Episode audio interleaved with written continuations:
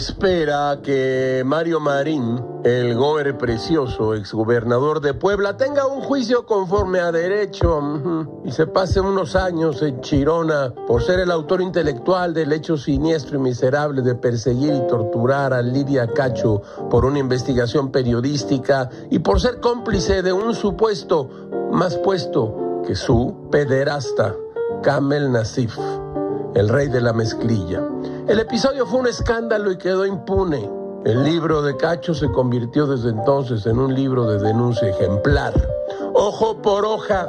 El exgobernador Marín fue detenido en Acapulco y lo trasladarán a Cancún, donde será puesto a disposición de un juez de Quintana Roo. Gámez ignora si el gober precioso será llevado en coche esposado de Acapulco a Quintana Roo. A Lidia Cacho la llevaron esposada de Cancún a Puebla. Por cierto, también hay órdenes de aprehensión en contra del jefe de la policía del Gober, un operador y desde luego Camel Nasif.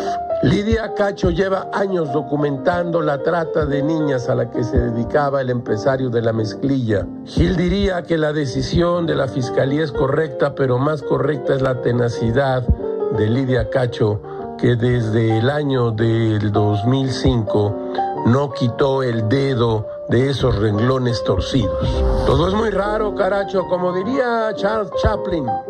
El tiempo es el mejor autor, siempre encuentra un final perfecto.